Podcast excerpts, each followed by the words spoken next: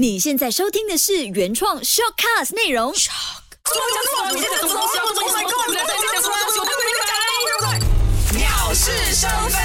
哎呀，很期待这一集的《鸟是生非》哟！你好，我是嘉俊。我是金鱼，我是建伟，这么那么期待我，跟你有关系的咩？哎，是没有关系啦，因为我本身就比较有在关注娱乐新闻啊，所以呢，最近我相信大家应该他们的 social social media 都在冲出这这一段新闻吧，说的就是在台湾有一段算是不可以讲不伦恋吗？不算不伦恋吧，但是就是轰动整个娱乐圈的这件事情，说的就是罗志祥，呃，好像是有一点呃很受伤啦。没有啦，人家只是做多人运动而已啦。所以今天呢，我们就是要跟大家谈关于罗志祥多人运动吗？不是，真的不看啊！我们今天呢就会要跟大家谈关于爱情上的背叛。而且我觉得除了呃株洲恋，只是叫株洲恋吗？他们是不是有一个名字？没有啊，应就是应该吧，就把它叫株洲恋好了。这小小猪跟周扬青之外，我觉得当下也很红的一部韩剧，不，你们有看吗？也是讲回背叛跟出轨的，它就叫做《夫妻的世界》，你呀们有看吗？我还没有开始看，但是我知道它很火红。就有点像八婆这样，什么都看的。我不知道你们有，关心时事，我不知道你们有看那些台湾他们喜欢看这种片段出来，很精彩哎！我就是因为看了一幕之后呢，我就就赶快点来看，而且我觉得它的剧情非常好。所以今天呢要讲这个背叛呢，它不只是要讲背叛而已，是你能不能接受已经背叛了的感情。可能不只是讲婚姻，可能不只是讲爱情，可能呃，就是讲说爱情跟婚姻吧，我们把它归 OK，这个其实我根据我在网上找的资料就显示呢，在这一方面呢，其实男生跟女生是非常的不一样的啊。我们先看男生的角度好了，当男生遇到他的另一半背叛的话，我们俗称戴绿帽。那戴绿帽呢，因为有有关系到男生的一些自尊上的一些事情，或者是颜面上的事情，所以当女生出轨的话，男生是完全不能接受，他会觉得女生很肮脏和污浊啊，好像是用了人家用过的东西这样子。但是反观女生的话呢，女生的部分他们比较能够接受，主要是因为他觉得说他们会相信男生。是回心转意的，他这个男生只是去外面拈花惹草，只是一时的要快活而已，但是他们会到最后还是回到自己的身边。所以这个是我在找资料的时候呢，虽然讲有点 harsh，但是这个就是我们在爱情上呃性别上的一些不平等了。那这个东西我就要讲了。你看啊，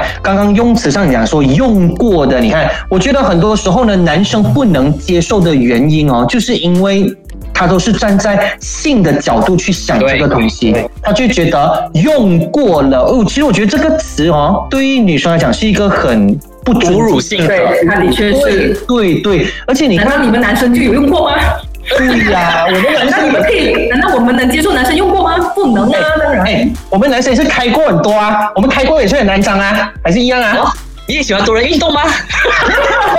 那我是觉得，我是觉得说，男生会不能接受。我觉得更多的时候是因为颜面的问题。我觉得只是因为为了那个颜面，觉得说不可以，对方已经不 fresh 了，他已经不是第一手了，他不是 first hand 了。我觉得男生更多会有这样的想法。我觉得女生的话，比起男生，OK，我现在又打另外一个比喻啦。如果女生比起男生的话，可能女生呢，她可能用惯一个东西的话，她是可以用很久的，她比较念旧一点点。所以即便这个东西重复性在用的话，它都无所谓。如果他真的觉得它很好用的话，他觉得它的实用性 OK 的话，他可以继续一直用着下去的。呃，所以变成说，不管男生他可以是怎么样在外面搞了什么东西都好，只要还记得回家就好。我觉得女生可能在这方面接受度比较大。这个要问一问我们的金鱼了。我因为我是从这个夫妻的世界里面看到了三个爱情观，我不知道啦，我是我个人在这部戏里面看到的。因为他讲到这个背叛呢，就是第一个就是老婆跟他的男主角跟女主角，男主角他是跟一个很年轻的女生在一起，但同时他这个整个朋友圈是知道他出轨的，而且他们跟女主角的关系是很好的，所以他其实就是等于整群人在包庇着男主角出轨，然后嗯这女主角就到最后就是觉得，呃，原本她是决定要原谅的，就是刚才讲的讲的，就是女生可能觉得我我还想要给他机会，所以她一直给一直给，可是这个男主角就一直在说谎，一直盖盖盖，到最后他就是没有办法忍受了，所以他选择离婚。然后第一个爱情观是忍，我忍两三年，我知道我的老公出轨，而且他可能是跟我最好的朋友一起上床，到最后呢，他是原谅他，而且当中什么事情都没有发发生，但到最后她的老公还是出轨了，那这个时候她就没有办法忍了，就是第一马上离婚，第二就是可能忍了很多年才选择离婚。第三个是属于暴力，就是家庭暴力的，就是说他们都很深爱对方，但是你知道男生有时候有暴力倾向的人，他就是本性难移，他到最后就是没有办法改掉暴力的倾向，到最后他坐牢了出来了，就是一副好像好人样子，可是其实他背地里又做了一些不好的事情，这个女生她就可能害怕，她就觉得害怕，然后她就到最后就是选择离开，因为她觉得反正你不会变好，因为本性难移，所以。这个男生就觉得被背叛了那种感觉，所以我我看到了三个不同的爱情观这个这东西啦，也不是说爱情观就是处理背叛感情的那个那个手法。我个人是觉得，如果你不要给我知道就好，如果你给我知道，我也是没有办法原谅你的。如果你给我的话啦，因为我觉得我给你的信任是这么多。你给我的回报是这样，我觉得这是我不能接受的。但其实出轨哦，我们讲回出轨的部分，它其实它跟人性是有关系的。那人性的话呢，它就跟心理层面是有关系了。那为什么男男生会想要出轨呢？为了这个题目啦，我基本上去看过一些文章，看过一个一个叫李明的博士的，他出了一本书，叫做《心理咨询基本功三十二讲》。那这本书呢，主要是讲说为什么男生要出轨，他就把它分成几个。但是呢，我就大概因为今天实在是太多了啊。我没有办法一个一个跟大家讲，我大概就讲其中的三个就好了。他其中一个呢，就是讲说给性爱增加一份激情。我觉得哎，这个其实是蛮有道理的，因为像我们在之前节目的时候都有讲过嘛，男生跟女生在性的对待上是不一样的。男生当他跟同一个伴侣在进行性行为的时候，他会觉得越来越乏味的。那男生是因为我们俗称就是用下半身思考的嘛，所以他需要可能一些激情啊，或者一些新鲜感啊，所以他才去外面会找另外一个对象去跟他进行一些不一的一些性爱，而不是一直都一直一样的啊。那除了这个之外呢，他还有就。就是说，想证明自己的魅力是一样的，因为像我们，如果你们有发现到说，日常生活中一些老夫老妻，他们都是那种不会讲我爱你啦，或者是不会讲一些甜言蜜语啦，那无形中其实双方呢都会有一些应该怎么讲，就是感情生活会淡掉。哦，他们就是说，哦，是不是我在另一半的身上找不到任何的价值？然后，或者是他们当要求另一半要性爱的时候，对方可能就想说，啊，我很累啊，我不要啊，这样子，他们就觉得说，哦，我好像没有魅力了。所以，当他们去外面的时候，他们找到另外一个女生或者是另外一个对象的时候，那因为进行性爱的次数比较少嘛，所以呢，当他们在进行性爱的时候，男生就会找到自己的魅力所在。所以，这也是其中一个男生会出轨的原因之一啦。不知道你们赞不赞同这个点啊？我有看一个。研究报告，你知道男生平均出轨的年龄是几岁吗？二十多，血气方刚的时候？不是，老年的时候。老年是多老哦？四十多岁开始。对，是四十多岁。为什么？因为这个时候的男特别的成熟。所以这个时候的男人，因为成熟，然后你已经有钱，可能有房，可能有车，而这个时候就会变成很多年轻的小妹妹，尤其是我觉得现今的社会啊，他们就可能要倾向于这种所谓的成熟的男生。而当他们觉得他自己有魅力的时候，就会像嘉俊刚才讲，我要说出我的魅力啊，我要证明我还是有魅力，而且我是越来越有魅力，所以他可能就到处拈花惹草。那到第二个问题了，你觉得女生出轨的平均年龄是多少呢？三十多岁，三十几。三十五到三十八，哇，太准了！结尾呢？结尾结尾你才三十五到三十五，三十五到三十八，你才是几岁？三十五到三十八，我才是几岁？三十六了，就只有三十六跟三十七两个号码而已啊。其实结尾差一点点，其实他的平均三十七岁，当然他也他是说大概这个年龄啦。然后刚才嘉俊讲的可能是比较偏向于性爱方面的感觉。就是男生会出轨，然后我也是有看到一个研究报告，他说有六个原因，当然在原因里面他可能要参参一下，我因为我觉得看看看一下，感觉好像就是可能跟家俊的一些 point 是是有 match 到的，那他基本上其实是生活习惯，就是可能之前我们有提到那个 MCO 期间离婚率很高的那个问题，我觉得这个就是可能他比较拉长来看的，就是生活很多的琐碎的事情。当他矛盾累积的很多的时候呢，就会双方没有好好去处理这个问题，而到最后可能就是变成所谓的很闲了。我不要再跟你去解决这个所谓的矛盾，所以我要去外面找吃。然后他还有第二个 point 就是说，结婚其实女生方面呢，她会有一个包容期。他说女生会出轨的原因是可能她有一段包容期，可能我们所谓的包容期就是前面的三年，就是前面三年我忍你，到了第七年就是所谓的七年之痒之后。这个包容他就会开始有点疲倦，就像刚才上面讲那个这样子，那个矛盾那样子，就是我已经很显了你了，我就是不想要再去解决这个问题了，已经像刚才嘉俊讲的，就是没有激情了，所以我去外面找对象。然后女生她会出轨的原因，其实很多时候是他们会把它连接，就是可能男生不够体贴，因为我知道男生出了出去呃外面工作之后，可能他会累，这可能是比较偏向于那种在家里面的老婆啦，就是老公就是不体谅我啊，老公就是不要理我啊之类这样子的问题，变成他需要当有别的异性关心他的时候，就是他出轨的时候。所以六大原因的其中三大原因这里了，就是其他三个原因就是跟嘉俊刚才提到的，就是差不多一样。我觉得说今天当我们一讨论到这个背叛的时候哦，我从你们两个这样讲的时候，我发现到一个点呢，很多时候当我们在讲背叛的时候，我们在讲出轨的时候哦，我们都会往性那边去看。嗯，OK，对其实你看啊，今天听你们两个讲了之后，它其实不完全是在性而已，就是讲说性其实不是占最大部分，不是因为讲你好骚啦还是什么，OK，它更多的是就是在你们生活上出现的一些问题，但可能很多时候你们没有去正视，没有去解决，以致才会发生了这一些问题。然后再来呢，我觉得说这个背叛更多，为什么他们可以接受这个所谓的背叛，是因为习惯哦。我觉得习惯这个东西其实是蛮可怕的，好像比如说，如果我们今天讲到刚刚金鱼有提到一个例子，就是已经有暴力倾向的，其实你看到一般上我们看到都有暴力的，我们第一个想法就走啦走啦，对不对？不然你那也知道你下一秒他会对你做什么东西但是很多时候大家是因为我习惯了，我习惯了这个模式，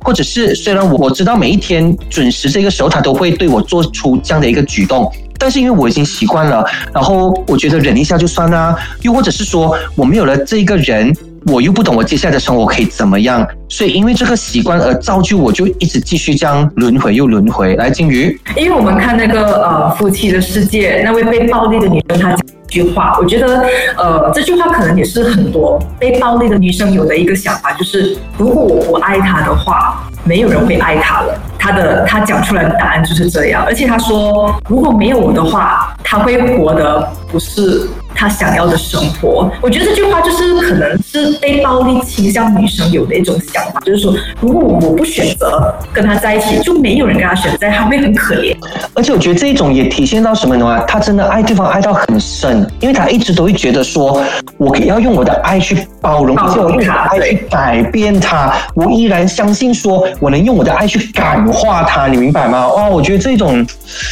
哦，我真的有点不能去想象这一种已经受到这样的一种背叛了以后，因为你看，你对我施暴也是一种背叛嘛，对不对？嗯，因为我不给你信任嘛。因为我跟你信任，我才会嫁给你，我才会娶你，我才跟你在一起。当然，我们今天讲的施暴也不一定是男对女的，也有男女对男的啦。OK，只是可能那个 case 比较少啦。但是这种已经是你已经无法想象，为什么他可以依旧的那么的深爱着对方，跟接受对方咯。而且他在戏里面体现出的就是，其实他们两个是很爱对方，因为就是那男生出狱之后，他第一个想到要找的人就是这个女生，而这个女生第一眼看到他后，她也不会说很拒绝他，直到。他知道他本性难移这个问题，他才选择离开他。所以就是说，有些人可能他的包容度是有限的。我觉得，就是刚才有提到的，可能就是说，我现在愿意包容你对我的背叛，但是我不知道这个背叛的程度可以去到多远。就像我刚才跟你讲的第二个感情观，就是我可以接受你背叛，你跟最好的朋友在一起上床什么之类的。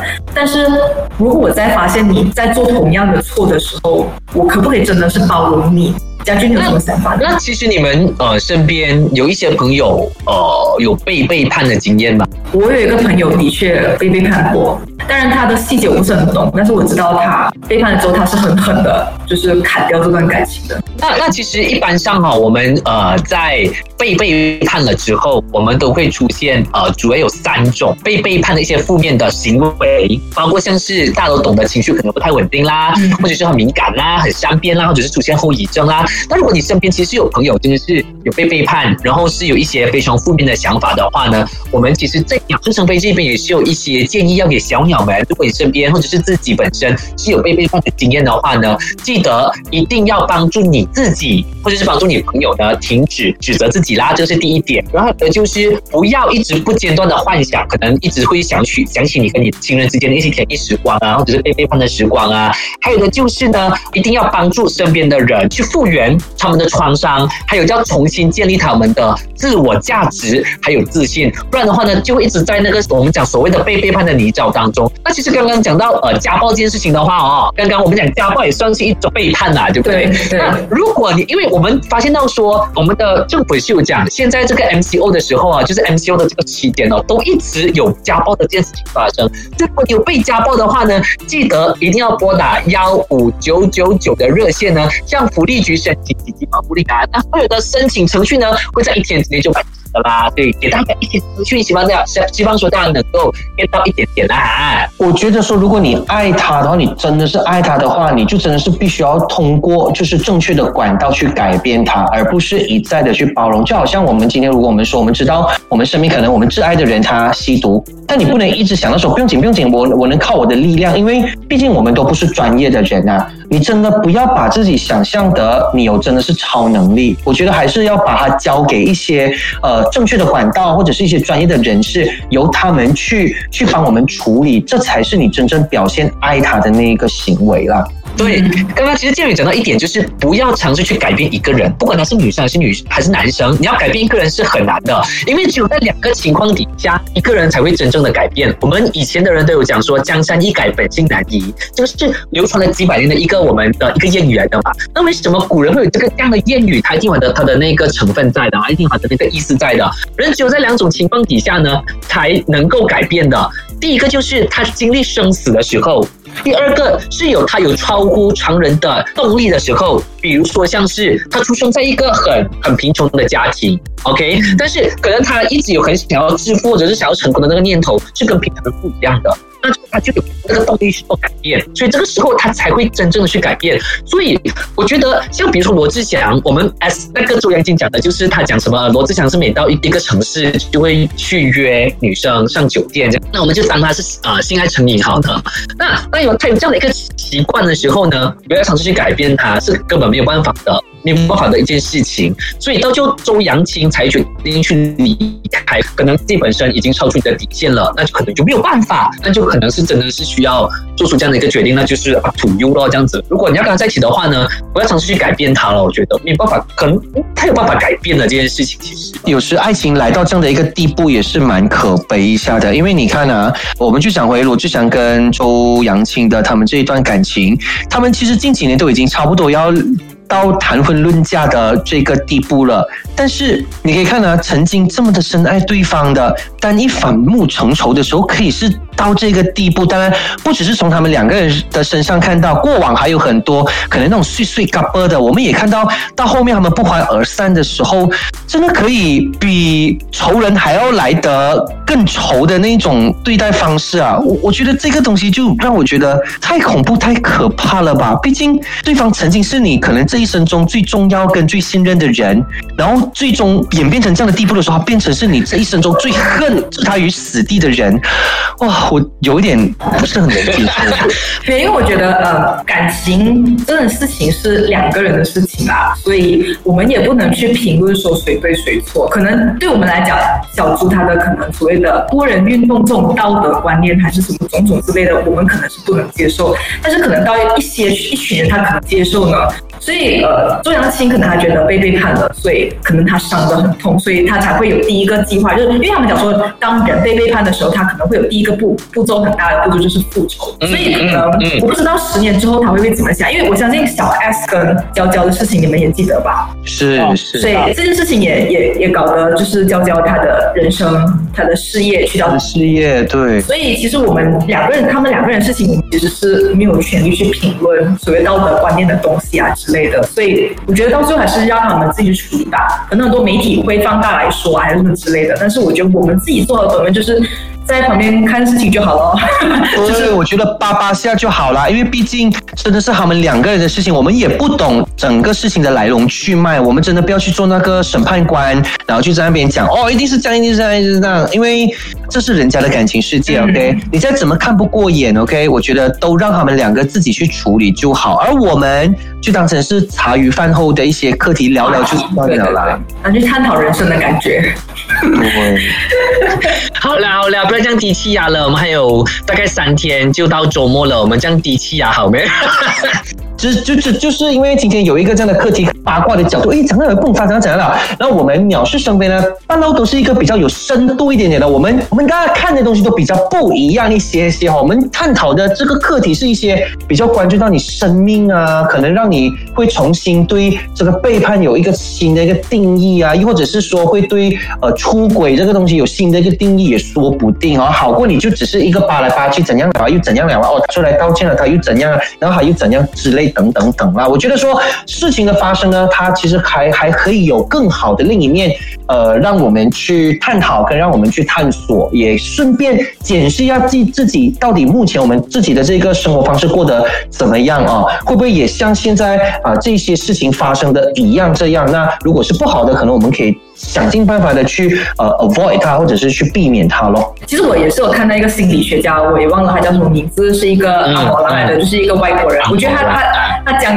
他讲的一句话很对，我觉得所以我已经把它摘下来。他就是讲说，爱情本身不能解决任何问题，就是说你不能说我什么爱情什么问题都好，我都讲因为我爱他，我因为我爱他而去解决这个问题。因为爱情它本来就有各种不同的面貌，因为每个人爱的很不一样嘛。只有两个人之间的关系达到和，我觉得达到一个平等的地位，就是说我不强势，你不弱势，这样子的一个情况，爱情才会走到一个正途，然后婚姻才能成功。我觉得他讲这句话很对，就是大家都要互相尊重吧。好了，我们今天这个节目就在金鱼那么有深度的话语当中，哇哦，画下句点啦！希望大家在收听我们《鸟是成飞》当中呢，可以从背叛跟出轨这件事情得到一个新的角度，一个新的启发。那以后可能你身边在发生任何出轨或者是背叛的行为的时候呢，你都不会当法官啊。我觉得说呢，如果当你身边有遇到一些可能在感情上受到。